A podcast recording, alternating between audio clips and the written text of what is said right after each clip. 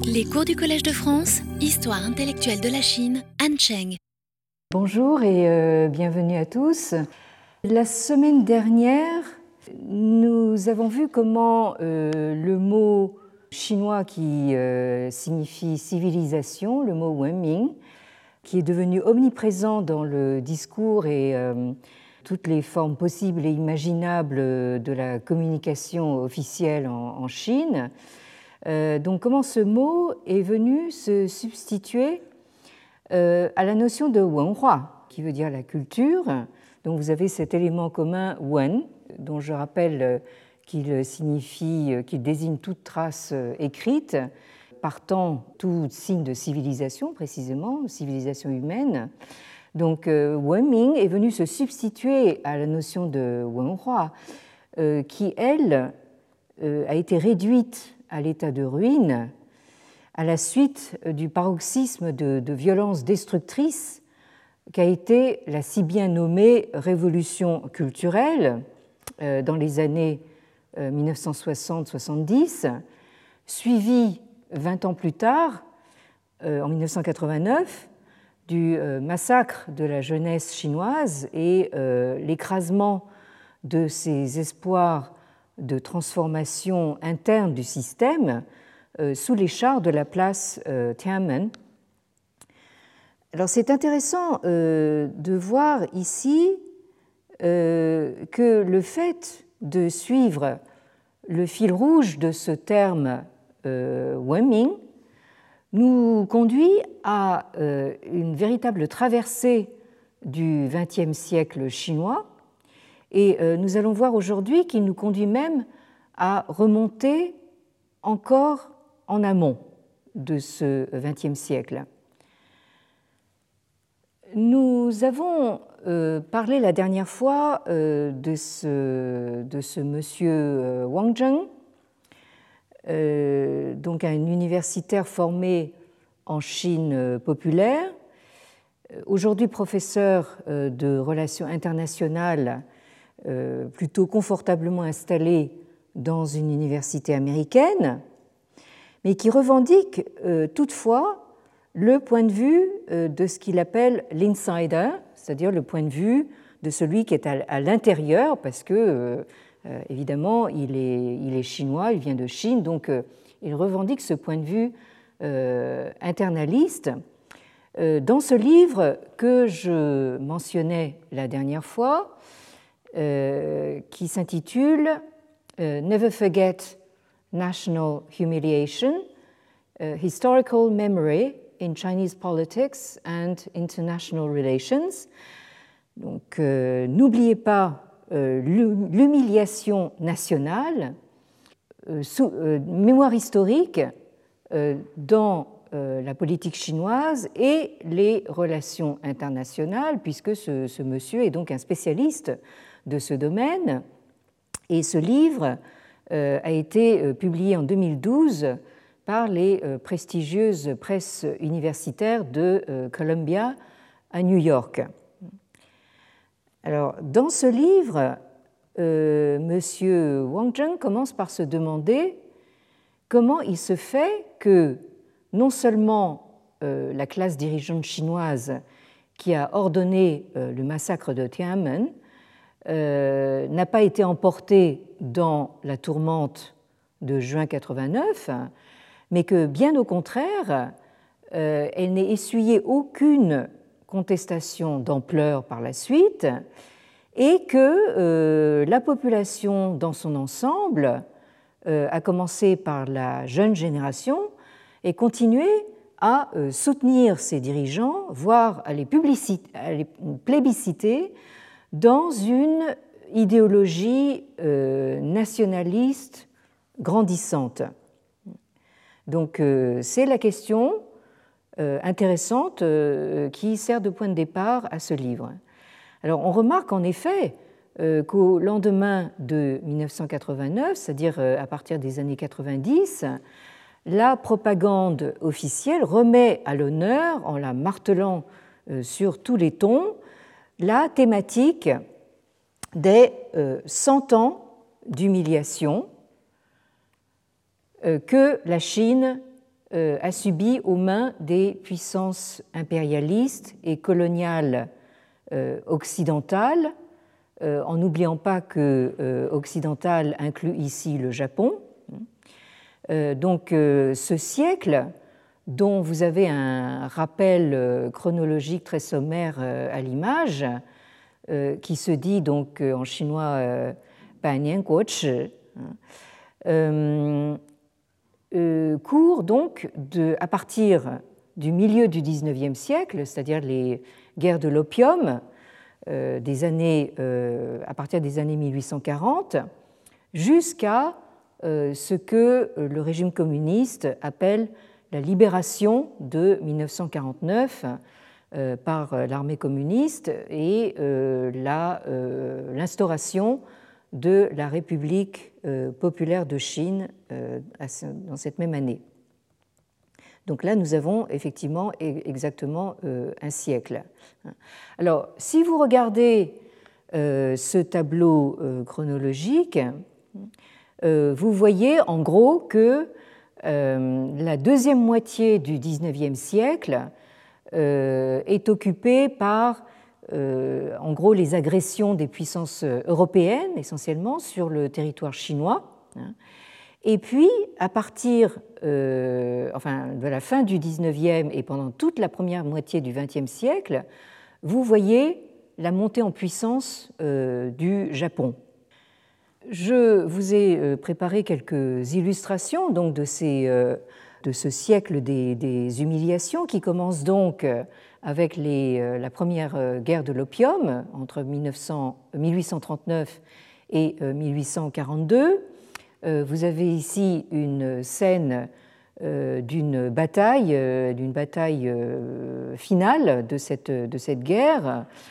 Entre donc ici donc des, troupes anglaises et les troupes euh, de la dynastie manchoue des, des, Qing qui sont manifestement euh, battus à plat de couture.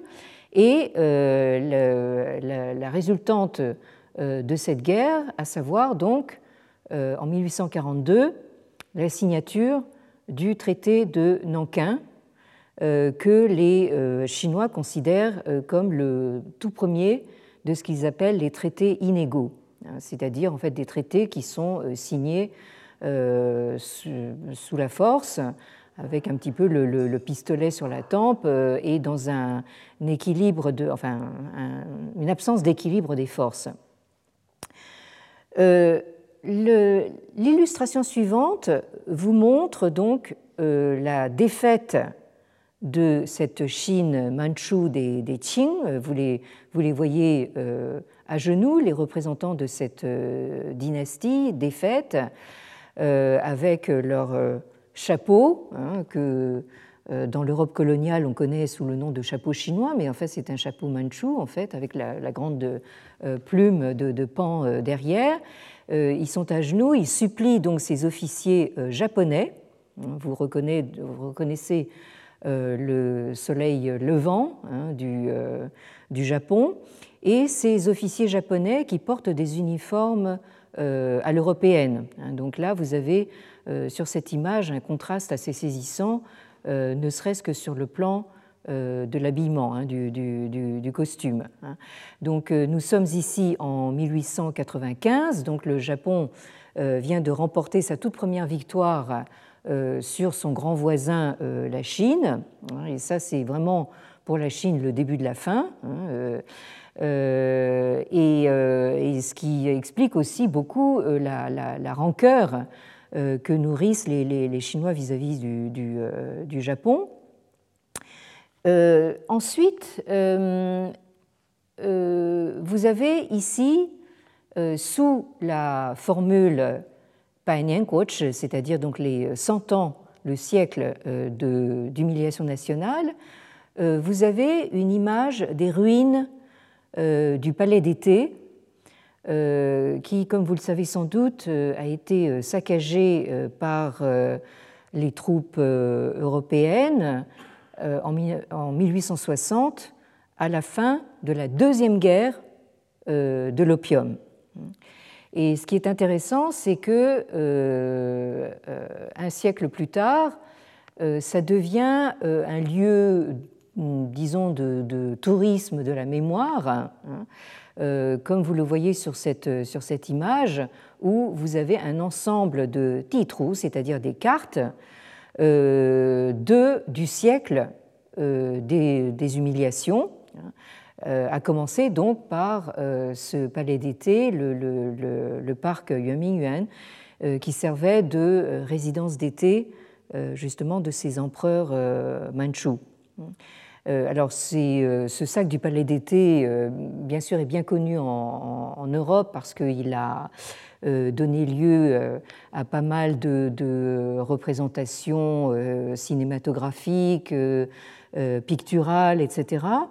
Et euh, sur le moment, il a donné lieu également à des euh, commentaires de tous bords venant d'intellectuels euh, européens. Et vous savez peut-être que notre Victor Hugo national, dans une lettre adressée au capitaine Butler, qu'il a écrite de Hauteville House, donc lorsqu'il était en exil à Guernsey, une lettre datée du 25 novembre 1861 euh, et que vous retrouverez euh, dans un volume dirigé par euh, l'historienne Nora Wang, un volume intitulé Victor Hugo et le sac du palais d'été, publié aux Indes savantes en 2003.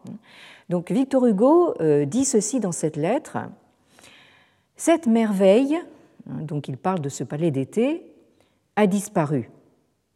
Donc il écrit un an après donc, le, saccage de cet endroit. Hein. L'un des deux vainqueurs a empli ses poches, ce que voyant, l'autre a empli ses coffres. Et l'on est revenu en Europe, bras dessus, bras dessous, en riant. Telle est l'histoire des deux bandits. Nous, Européens, nous sommes les civilisés, et pour nous, les Chinois sont les barbares. Voilà ce que la civilisation a fait à la barbarie. Devant l'histoire, l'un des deux bandits s'appellera la France, l'autre s'appellera l'Angleterre. Donc euh, vous voyez ici notre Victor Hugo manier l'ironie euh, suprême, euh, puisqu'il il inverse bien sûr les rôles, mais euh, il est loin d'exagérer puisque euh, vous voyez dans l'iconographie de, l'époque, hein, par exemple, cette image de euh, la nouvelle croisade de la civilisation européenne. Donc vous avez une dame debout sur un rocher portant un étendard où il est marqué civilisation, hein, qui mène donc les peuples d'Europe contre ce que vous voyez au fond, cette espèce de monstre jaune euh, grimaçant, hein, qui est euh, donc le barbare chinois qui émerge de, l'océan. Hein, donc notre Victor Hugo, je pense, visait assez, assez juste. Hein, donc, et du côté des anglophones, vous avez cette couverture d'un magazine américain euh, qui s'intitule The Harper's Weekly euh, et qui porte en sous-titre A Journal of Civilization. Hein, donc euh, il se présente comme un journal de la civilisation et donc il est publié de manière hebdomadaire à New York. Vous avez ici l'édition du 15 août 1900 et vous voyez donc la civilisation incarnée par l'oncle Sam qui pointe un canon hein, vers euh, le dragon chinois. Donc euh, euh, voilà, la, civilisation qui arrive contre la Chine avec, ses, canons. Et ensuite, vous avez des, des dessins caricaturaux, mais qui parlent d'eux-mêmes. Celui-ci date de 1898 et il porte en, titre euh, euh, En Chine, le gâteau des rois et des empereurs. Hein. Donc en fait, le gâteau des rois, c'est plutôt une galette des rois, hein, c'est tout à fait d'actualité. et des, empereurs, c'est un dessin qui est paru dans le supplément illustré du Petit Journal. Hein, donc, euh, nous sommes ici dans la presse française euh, du 16 janvier 1898 et vous voyez sur le dessin euh, l'Angleterre, donc on reconnaît assez bien la reine Victoria, la Prusse.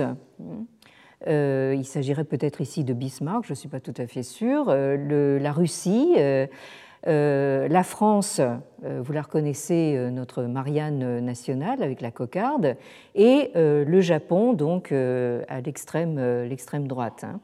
Donc tous ces braves gens sont en train de se partager la galette des rois et des empereurs. Et vous avez derrière le pauvre Manchou, hein, avec sa coiffe toujours très reconnaissable, euh, qui lève les bras euh, en signe d'indignation et en même temps de désespoir euh, impuissant à voir justement tous ces, tous ces gens se partager le gâteau de la Chine. Et de la même façon, dans, dans l'illustration suivante, vous avez le trou, c'est-à-dire donc la carte de la situation euh, actuelle, hein, de la situation actuelle en 1900, aux environs de 1900, avec euh, à droite, euh, vous avez en fait deux formules en quatre caractères parallèles. Donc à droite, Puyen a eu, hein, donc sans avoir besoin de, parler, hein, ça paraît tout à fait, ça parle de soi, donc ça, ça va sans dire. Et euh, à gauche, donc, euh, une formule parallèle, également en quatre caractères, Imo Liaoran. Hein, donc, euh, ça paraît évident, hein, ça, saute aux yeux en un seul coup d'œil, Imo. Donc, vous voyez ici la carte de la Chine avec, qui est totalement recouverte par des, représentations d'animaux hein, prédateurs euh, qui euh, symbolise les différentes puissances impérialistes qui cherchent à euh, se partager le gâteau chinois. Donc, vous reconnaissez le gros ours russe au nord. Vous avez ici cette, ce drôle d'animal en fait qui, qui est un espèce de lion mais avec une tête de, de bulldog. Hein. C'est l'Angleterre qui essaye de, euh, de se, faire, de se tailler des concessions euh, sur la zone euh, côtière. Hein. Et l'Angleterre, dont on rappelle que en fait, l'empire anglais courait jusque aux portes de la Chine, aux portes sud, sud-est de la Chine, en, en Birmanie, etc. Hein. Donc, donc là, l'Angleterre est vraiment on, pourrait dire en fait la, part du lion. Hein. Vous reconnaissez euh, ici notre euh, euh, grenouille nationale, même avec le, drapeau tricolore. Alors la, grenouille, c'est là qu'on sent l'influence anglaise. Hein. Évidemment, je ne pense pas que les Français eux-mêmes se représenteraient comme des froggies, hein, mais ici, la, France arrive sur le territoire chinois par le sud, puisqu'elle elle occupe déjà l'Indochine, donc elle, arrive par le Vietnam actuel. Et puis, euh, vous avez également euh, en comment dire euh, un peu au large hein, le l'aigle américain hein, qui, pour sa part, a déjà occupé les Philippines. Hein. Et puis ici, vous avez le Japon qui se cache derrière son archipel le soleil, le soleil levant du, Japon, hein, euh, qui lui aussi est euh, aux, aguets. Hein. donc, euh, et puis, en bas de, l'illustration, vous avez d'autres animaux cornus, une espèce de, taureau ici, voilà, d'autres animaux qui attendent, qui font la queue et qui attendent leur tour pour se euh, tailler aussi une petite euh, portion euh, du territoire chinois. Alors, ce qui est assez surprenant, enfin, dans toutes ces illustrations, hein, c'est que hum, ce siècle des humiliations est censé avoir commencé, on vient de le dire, au milieu du XIXe siècle, et on a, vu qu'il il a concerné d'abord des puissances européennes. et du coup, on se demande pourquoi, dans l'esprit des Chinois, du moins actuellement, la fixation se porte principalement euh, sur le Japon, hein, qui lui, en fait, n'intervient que un peu plus tard, c'est-à-dire surtout à partir du moment où les euh, puissances européennes sont elles-mêmes euh, anéanties sur tous les plans, matériellement, moralement, spirituellement, par la Première Guerre mondiale. Donc, d'une certaine façon, après les années 1914-1918, euh, euh, l'Europe euh, passe un petit peu au second plan et c'est le Japon qui commence justement sa montée en puissance. Alors, selon l'auteur dont nous parlons, selon Wang Zheng, c'est donc ce récit du siècle des, humiliations qui, a été mis en avant pour faire oublier le traumatisme de 1989 et qui a de fait accompagné euh, la montée en puissance de la Chine à partir des années 2000.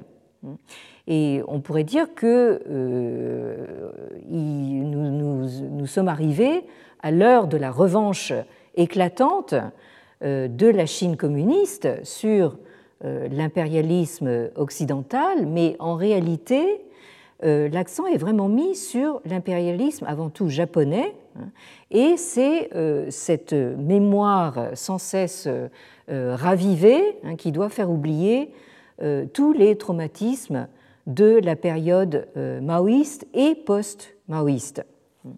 Alors, Wang Zheng le, le rappelle lui-même, l'adoption de ce discours explicitement et agressivement nationaliste est un euh, développement assez récent en réalité euh, dans l'histoire du, Parti communiste chinois, puisqu'il faut quand même se rappeler que euh, c'est le dirigeant nationaliste du Kuomintang, donc le, parti du, peuple, dirigé par Chiang Kai-shek, euh, qui avait euh, initialement donc fait une fixation euh, sur le, devoir de vengeance par rapport justement à ces agressions impérialistes et pour venger aussi tous ces traités inégaux qui ont été imposés par ces, par ces puissances à la Chine.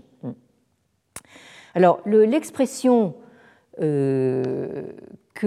qui figure justement dans le titre et sur le, euh, sur la couverture du, livre de Wang Zheng, donc euh, euh, Never Forget National Humiliation, c'est-à-dire en chinois ou Wang hein, vous l'avez ici, écrit au tableau. Ces quatre premiers caractères. Alors, cette, formule, en réalité, a été utilisée pour la première fois, non pas du tout par, par le régime communiste actuel, mais dès 1915 euh, pour euh, condamner euh, ce qu'on a appelé les 21 demandes des, du Japon, déjà impérialiste, auprès du gouvernement chinois républicain, puisque en 1915, nous sommes passés au régime républicain depuis 1912 avec la présidence euh, enfin, en 1912 sous la présidence de Sun Yat-sen. Alors, ces 21 euh, demandes, euh, c'est un ensemble de requêtes que le gouvernement de l'Empire du, Japon, de l'ère Taisho, donc c'était cette ère qui a fait suite à la fameuse ère Meiji, hein, qui a duré de 1868 à 1912. Donc nous sommes ici en 1915 sous l'ère suivante, l'ère Taisho. Le Japon adresse ses 21 demandes à la République de Chine euh, en janvier 1915 et la Chine est contrainte d'accepter donc euh, ces conditions, euh, ces demandes du Japon, hein, dans des traités inégaux qui sont signés en mai 1915. Alors cette liste de demandes vise évidemment à étendre le contrôle politique et économique du Japon sur la Chine dans le but de faire de la Chine un protectorat japonais, hein, ce que donc le Japon réussira, commencera à réussir à faire euh, quelques décennies plus tard, euh, à partir de 1931, comme on va le voir. Hein. Alors, l'Empire du Japon euh, dispose au nord de la Chine et en Mandchourie, c'est-à-dire donc au nord-ouest, au nord-est, pardon. il dispose d'un poids économique et, politique assez considérable à la suite justement de ses victoires dans la première guerre qu'il a menée contre euh, l'armée impériale chinoise, hein, donc on a vu cette image de 1895, et également dans la guerre euh, contre la Russie, hein, que le Japon a menée victorieusement euh, en 1905. Donc là, le Japon, coup sur coup, à 10 ans d'intervalle, pour la première fois, remporte une victoire sur euh, son, voisin géant chinois, hein, qu'il avait toujours jusque-là considéré comme une espèce de, vassal minuscule, euh, et euh, dix ans plus tard sur la Russie, c'est-à-dire sur... C'est la première fois qu'un pays asiatique remporte une victoire militaire sur un pays européen, hein, même si évidemment, du point de vue européen, la Russie n'est pas tout à fait, tout à fait européenne. Hein. Et donc, avec le renversement de la dynastie euh, Manchu au cours de la révolution de 1911, euh, le Japon estime avoir une euh, position de force et une possibilité d'accroître encore un peu plus son, son, influence. Hein, d'où, dès 1915, il, pousse son, avantage. Hein. Et la Chine est obligée donc de se de s'y plier, d'où évidemment un fort sentiment d'humiliation nationale qui ensuite a été euh, euh, utilisé, réinstrumentalisé, recyclé de toutes les, de, toutes les manières et par les gens les plus divers. C'est ce qu'explique le professeur William Callahan, ici à l'image, qui est professeur de relations internationales, lui aussi, euh, à la London School of Economics and Political Science, qu'on appelle euh, euh, communément la LSE, une institution assez prestigieuse aussi. Et alors, ce professeur Callahan, donc, vous voyez que lui n'a absolument rien de chinois. Il est donc, contrairement à Wang Zheng, qui lui se revendique comme quelqu'un de l'intérieur, comme un insider, on pourrait dire que ici, William Callahan joue le rôle de l'observateur euh, extérieur et euh, nous retrouvons euh, une opposition qui rappelle un petit peu celle de nos archéologues, Madame Leoli d'un côté et le professeur Lothar von Falkenhausen de, l'autre. Hein. Donc vous avez toujours ce, ces points de vue opposés, donc de celui qui dit moi je connais les choses de l'intérieur et l'observateur extérieur qui lui a un point de vue beaucoup plus critique. Alors, euh, je vous renvoie euh, à l'un des nombreux articles et des ouvrages euh, du professeur Callahan, un, article qui me paraît particulièrement éclairant, qui s'intitule History, Identity and Security, Producing and Consuming Nationalism in China. Donc, histoire, identité et sécurité, produire et consommer du nationalisme en Chine. Et c'est un article qui est paru en 2006 dans la revue Critical Asian Studies, hein, donc euh, euh, un périodique euh, qui, porte bien son nom, donc Études asiatiques critiques. Dans cet article, le professeur Callahan euh, rappelle que euh, le généralissimo Chiang Kai-shek, donc à la tête du Kuomintang, euh, à partir donc justement de cette période républicaine, notait de manière, on pourrait dire presque obsessionnelle et quotidienne dans son journal, dans son journal de bord, cette formule du guoch, c'est-à-dire euh, tous les jours, il se rappelait à lui-même qu'il fallait venger l'humiliation nationale guoch. Et William Callahan rappelle également que le gouvernement du Kuomintang, donc dirigé par Chiang Kai-shek, hein, en 1928, a publié un calendrier qui contenait pas moins de 26 journées euh, d'humiliation nationale hein, et euh, euh, qui a même justement sélectionné une de ces journées comme la journée principale d'humiliation nationale, qui est le 9 mai 1915, donc justement en commémoration de ces 21, demandes du Japon. Et en 1927, euh, cette date du 9 mai 1915, euh, euh, enfin cette, commémoration du 9 mai 1915 a été rendue fête nationale. Alors, vous avez ici une illustration de l'époque hein, qui est assez violente. Vous voyez un monsieur dont le crâne est fendu d'une hache. Hein.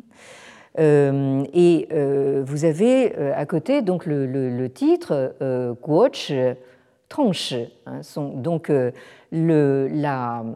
l'histoire Tong, c'est-à-dire douloureuse de l'humiliation nationale. Hein. alors, sur le, le, tranchant de la hache, vous avez la date justement du 9 mai ou Yue hein. donc euh, je vous ai dit la dernière fois donc, les, Chinois mettent en général le, mois avant le jour, donc euh, c'est le cinquième mois, neuvième jour, donc nous sommes le 9 euh, mai, sous-entendu 1915. Ici, il s'agit d'une illustration de, 1920 hein, qui fait allusion donc à ces, ces événements de, de, cinq ans auparavant. Et alors, euh, alors, ce qui est assez amusant justement dans cette production et consommation de nationalisme en Chine, comme euh, euh, l'appelle le, titre de l'article de William Callahan, ces journées d'humiliation nationale qui ont tendance, enfin elles ont tendance, on ne sait pas pourquoi, hein, mais elles ont tendance à se, à se concentrer sur le mois de mai. Hein. Euh, euh, et alors du coup, euh, ça fait une espèce de, congestion, puisque en 1921, hein, vous avez des commémorations d'humiliation nationale le 1er mai, le 4 mai, le 7 mai. En 1925, on ajoute le 30 mai, hein, en, commémoration du massacre de, Shanghai. Et en 1928, on ajoute encore le 3 mai, Hein, qui était encore libre, hein, pour commémorer le massacre de euh, Jinan. Et euh, à un moment donné, la situation était tellement euh, critique que un, auteur a, fait ce, commentaire assez sarcastique. Mai est devenu véritablement un, mois extrêmement triste, hein, douloureux. Euh, et il joue justement sur la prononciation anglaise du mois de mai, mai euh, en disant en fait c'est, euh, ça nous fait penser à notre mot chinois Mei. en chinois Tao Mei, ça veut dire euh, pas de chance, euh, euh, c'est la guigne, c'est la poisse, etc. Donc, et cet auteur dit, mais c'est vraiment le, le, mois à pas de chance. Hein. Bon, donc, donc là, vous voyez que dans, dans tout ce, malheur national, on est quand même capable de, de, faire de l'humour, ce qui est plus trop le cas maintenant. Hein. Bon, alors. Ce que William Callahan remarque de manière assez intéressante, c'est justement le décalage qu'il y a entre justement ces euh, euh, commémorations euh, et ces journées d'humiliation nationale du régime républicain sous Chiang Kai-shek, hein, où là, en fait, selon lui, il s'agit de produire hein, une nation chinoise à proprement parler, hein, c'est-à-dire il s'agit de construire une nation chinoise qui soit digne euh, d'être sauvé et d'être vengé, hein, alors que euh, ce que nous voyons se passer actuellement, hein, Ce serait plutôt, en fait, non pas de la production d'une nation, mais d'une de la consommation de nationalisme hein, pour canaliser et contrôler la nation. Hein, puisque en fait il s'agit de faire oublier justement des traumatismes récents. alors euh, là, je pense que euh, William Callahan euh, tient une, remarque tout à fait intéressante dont Wang Zheng n'a pas l'air d'être véritablement conscient. Bon, certes, on peut lui laisser le, crédit de ne pas être un historien, hein, Wang Zheng, puisqu'il est spécialiste de relations internationales, hein, et que pour lui, il s'agit de, euh, définir, de circonscrire euh, le, ce qu'il appelle en anglais de China's euh, chosen trauma, c'est-à-dire le traumatisme de prédilection de, la Chine, hein, qui, lui, en fait, place sur une autre date. Euh, donc là, nous avons justement la, marque de ce décalage entre les deux régimes, hein, donc ce régime nationaliste dans les années 30 et le régime actuel qui, lui, euh, désigne comme euh, jour national d'humiliation, hein, d'humiliation nationale, le 18 septembre. Donc ça, cette date, nous l'avons vue la dernière fois. Euh, vous la voyez encore une fois donc euh, à l'écran ici. Euh, c'est véritablement le Guochi hein, c'est-à-dire donc la journée par excellence de l'humiliation nationale, 18 septembre. Ça fait allusion donc à l'entrée, enfin le prétexte que prennent les troupes japonaises pour commencer à occuper euh, la Mandchourie euh, le 18 septembre 1931, hein, et, à partir de là, qui leur permet d'occuper euh, de facto donc toute la Mandchourie, qu'ils appellent, enfin qu'ils feignent de, considérer comme un, un, État indépendant et qu'ils appellent le Manchukuo. Donc les Chinois considèrent toujours que le conflit mondial, qui pour eux est essentiellement un conflit contre le Japon, euh, commence non pas euh, en 1939 comme pour le côté européen, mais déjà en 1931, c'est-à-dire une, décennie plus tôt. Et ici, vous avez un monument, enfin un mémorial plus exactement, c'est un musée euh, vous voyez qu'il est flambant neuf. Il a été construit récemment dans la ville euh, de Shenyang, donc au, nord-ouest de la Chine. Et vous voyez qu'il s'agit de euh, la représentation d'un livre ouvert où vous voyez cette date du 18 septembre 1931. Et dans ce musée a été placée une cloche de bronze, un petit peu dans euh, l'esprit des anciennes cloches de bronze euh, euh, de l'Antiquité chinoise, où ont été inscrits ces quatre caractères, donc Wu Wang hein, donc n'oubliez pas l'humiliation nationale, et vous avez ici donc la transmission d'une génération à l'autre. Vous avez ici une grand-mère chinoise qui a probablement vécu l'occupation japonaise et qui raconte son expérience à des euh, petits euh, écoliers chinois, donc toujours avec le, foulard rouge des petits pionniers communistes qui l'écoutent avec beaucoup d'attention. Et ici, des écoliers un peu plus âgés donc, qui touchent la, cloche et qui euh, caresse en quelque sorte ces, quatre caractères euh, inscrits sur, euh, sur cette cloche de, bronze comme pour exprimer leur, leur émotion. Alors, ce que Wang Zheng, en revanche, souligne de manière intéressante, c'est que, comme on l'a dit tout à l'heure, cette commémoration euh, de l'humiliation nationale est un phénomène euh, plutôt récent, hein, puisque euh, le Parti communiste chinois a commencé au contraire dans un esprit internationaliste hein, et pas du tout nationaliste. Hein. Il rappelle, Wang Zheng, que dans son discours inaugural au moment où il instaure la République populaire de Chine le 1er octobre 1949, euh, Mao Zedong, donc euh, chef du, euh, Parti communiste chinois, hein, a prononcé cette phrase bien connue hein, Notre nation hein, ne sera plus sujette aux insultes et à l'humiliation, puisque nous nous sommes levés, nous, nous, sommes dorénavant debout.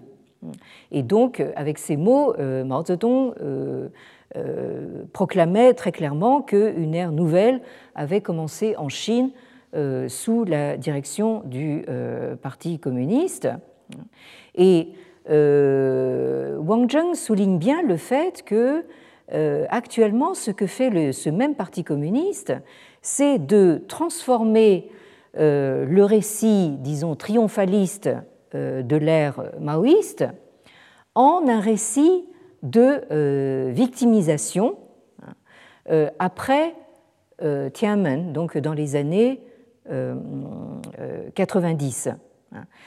Donc on est passé au fond d'une vision de, l'histoire qui exalte justement l'international communiste hein, à, au contraire, un nationalisme que le Parti communiste voudrait euh, faire en sorte qu'il soit bien internalisé par, euh, euh, tous les citoyens chinois.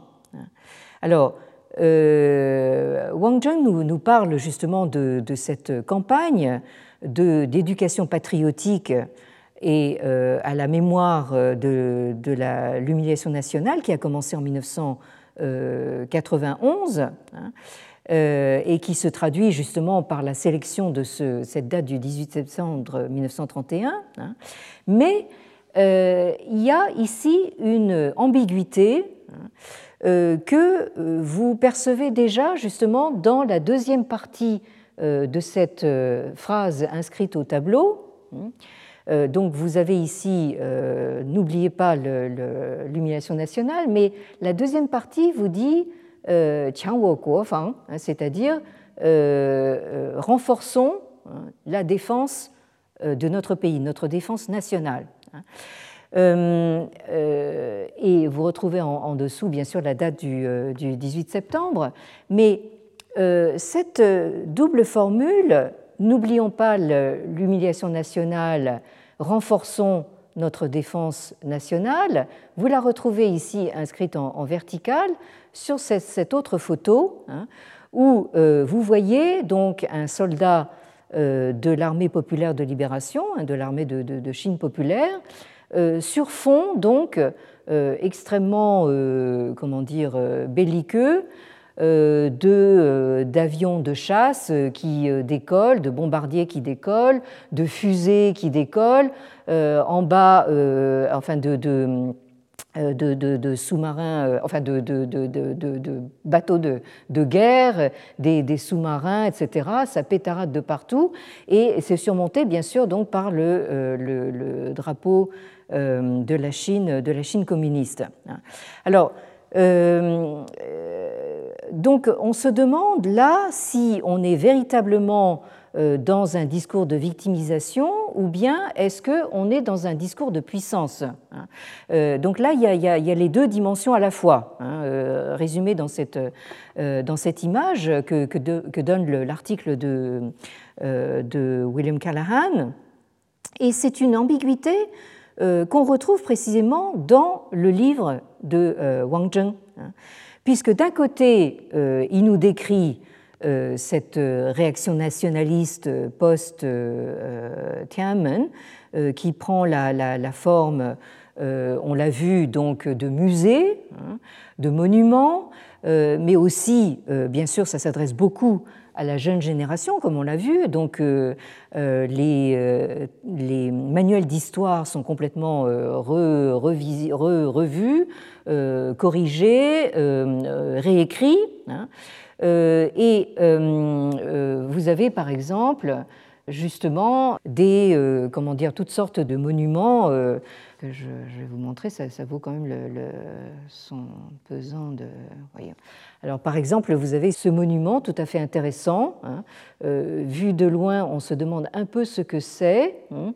mais vu de près, on s'aperçoit qu'il s'agit d'une paire de mains qui casse une pipe. Alors, ce n'est pas, pas casser la pipe au sens euh, euh, familier français, hein, mais c'est casser une pipe d'opium. Hein. Et euh, vous avez ce, monument justement à, en commémoration aux guerres de, l'opium dans, la province du Guangdong, au sud de la Chine, puisque c'est par le sud de la Chine qu'arrivaient donc les cargaisons euh, d'opium qui ont quand même euh, pas mal empoisonné euh, la, population chinoise pendant des, décennies. Alors, ici, vous avez quelques, quelques images qui vous rappellent ce qu'étaient justement ces, ces, fumeurs d'opium, hein, donc, toujours complètement couchés. Hein. Vous aviez donc une, une Chine couchée du, fait justement de cette drogue. Euh, ici, vous avez une représentation euh, façon musée Grévin euh, dans, un, dans un de ces musées. Et ici, vous avez une photo donc, prise à l'époque d'un fumeur d'opium où vous voyez un petit peu comment se présente cette, cette pipe avec, avec ce, cette, cet embout ici. et d'autre part, vous avez également je ne sais pas si je vais le retrouver. Euh, bien sûr, euh, ce très impressionnant musée du, ce mémorial du massacre de, Nankin, hein, perpétré par, les, par les, les, troupes japonaises, donc à Nankin, en, en, 1937. Euh, et euh, vous voyez ici une sorte de, mise en scène qui rappelle un petit peu euh, Auschwitz, par exemple. Hein. vous avez ici en fait une, croix. Enfin, c'est assez, assez, curieux comme choix de, de, symbole. Et ici, vous avez donc le nombre euh, donné par, par les Chinois, justement, des, des, victimes, 300 000. Alors évidemment, du côté japonais, on, on essaiera de, de, minimiser. Euh, vous retrouvez ce nombre de 300 000 absolument dans toutes les, dans toutes les langues. Hein, euh, et donc, tous, ces, tous, ces, monuments donc, contribuent à justement perpétuer cette, cette mémoire. Euh, mais euh, encore une fois, nous sommes dans une forme d'ambiguïté puisque euh, le, ce que Wang Zheng décrit de manière extrêmement détaillée, donc justement cette multiplication des, des, lieux de mémoire, c'est justement cette réécriture des, manuels, scolaires, hein, euh, se double euh, d'une certaine, comment dire, éloge, d'un certain éloge de la euh, politique du Parti communiste depuis 1991, puisqu'il évoque de manière très enthousiaste et laudative les Jeux olympiques de, Pékin de 2008. Euh, qu'il euh, compare à euh, un mariage en, famille. Hein. Il, dit que c'était une occasion très, très joyeuse, comme un, mariage en, famille. il fait l'éloge aussi des 51 médailles remportées par les athlètes chinois. Hein. Il fait l'éloge également de la euh, la, cérémonie d'ouverture, euh, qu'il qualifie de, splendide, euh, orchestrée par le cinéaste à succès Zhang Yimou. Hein, et il souligne aussi justement la magnificence enfin, de toutes les installations sportives qui ont été construites à cette occasion. Hein. Alors, ce qu'il ce oublie un petit peu de, dire, c'est que, évidemment, enfin, c'est euh, ces installations sportives ont, se sont, ont été construites au, détriment en de, milliers, voire de millions d'ouvriers, enfin bon, qui, ont, travaillé dans des conditions absolument épouvantables. et de la même façon, il fait l'éloge euh, euh, de, la politique et du comportement du Parti communiste chinois au moment euh, des tremblements de terre du, Sichuan, également en 2008. Donc on a vu justement les dirigeants chinois se précipiter devant les caméras pour exprimer leur compassion hein, vis-à-vis des, victimes. Mais ce que, évidemment, Wang Zheng ne euh, oublie en quelque sorte de, mentionner, c'est que euh, les dégâts provoqués par ce, tremblement de terre du, Sichuan ont été euh, essentiellement dus à la, construction de mauvaise qualité justement de ces bâtiments qui ont été faits contre toutes les normes sismiques. euh, et qui ont été euh, construits, euh, on les appelait justement des, bâtiments tofu, hein, donc très, très, très friables, du fait justement de la corruption ambiante. Hein. donc ce sont des fonctionnaires locaux qui ont, qui ont laissé construire tous, ces, tous ces bâtiments qui se sont notamment effondrés sur des, sur des écoles, donc en, en tuant un, nombre assez considérable d'enfants. Hein. Bon. Euh, et de la même façon, euh, dans le livre de, Wang Zheng, euh, de manière très étrange, hein, pour un livre qui se présente à première vue comme critique, et encore une fois publié par les presses universitaires de, Columbia, on ne trouve pas un seul mot hein, sur justement tous les événements violents et les atrocités commises avant euh, euh, euh, c'est-à-dire sous l'ère maoïste. Par exemple, donc les millions de victimes de la grande famine de 1958 à 1961, qui est évoquée par ce monsieur que vous voyez à droite, qui s'appelle Yang Jisheng. Euh, et qui a publié un, témoignage euh, sur euh, cette, grande famine sous le, titre français. La traduction française est parue aux éditions du, Seuil sous le titre de, Stèle. Donc, je vous en recommande la, lecture. Donc, ce monsieur Yang Jisheng est quelqu'un qui est né en 1940. Donc, il a connu euh, l'instauration de la Chine communiste en 1949. Il, avait 9 ans à l'époque. Et de fait, il a lui-même rejoint euh, ce parti communiste. Euh, et il est sorti diplômé de l'université très prestigieuse de Pékin qui s'appelle Tsinghua en 66, donc juste au début de la révolution culturelle. Et il a même travaillé pendant de nombreuses années pour l'agence euh, Chine Nouvelle, Xinhua. Et donc c'est vraiment, euh, pour le coup, quelqu'un de l'intérieur. Hein. On peut dire c'est c'est euh, quelqu'un qui a connu les, choses de l'intérieur. Et il, il a lui-même, en fait, quelqu'un de sa famille qui est mort de cette période de famine. Et je peux dire encore une fois que euh, mon mari, qui, lui, en fait, est né euh, beaucoup plus tard, mais il a, euh, étant tout petit, il a connu cette, cette période de famine. il m'a plusieurs fois raconté comment, tout petit, ses parents ont dû le mettre dans, une, dans un jardin d'enfants pour être sûr qu'il allait être nourri.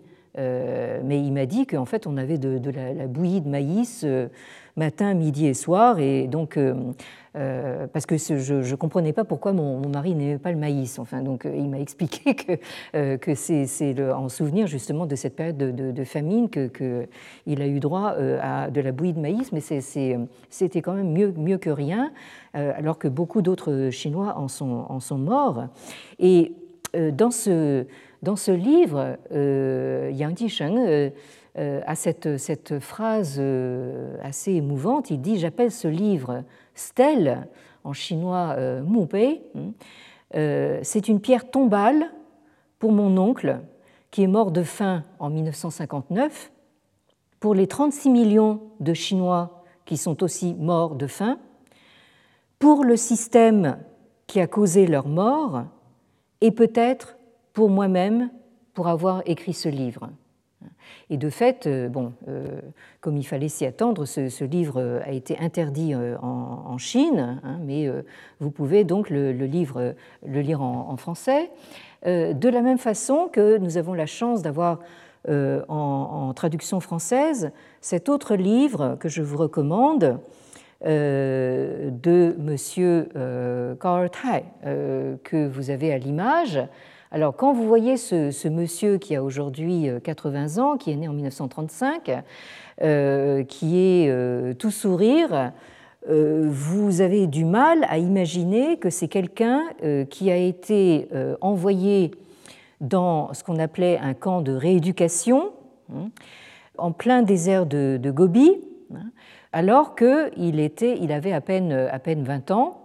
Et tout ça pour avoir écrit un essai sur, parce que ce, monsieur se destinait à être artiste et de fait, euh, et ensuite euh, c'est la voie qu'il a choisie, mais euh, étant jeune, il a eu le malheur d'écrire une étude sur le beau, hein, la beauté, hein, qu'il considérait comme quelque chose de subjectif et ça, c'était absolument pas euh, à dire parce que le, marxisme, lui, euh, affirme le contraire, que le beau, euh, ça ne peut valoir que pour la collectivité.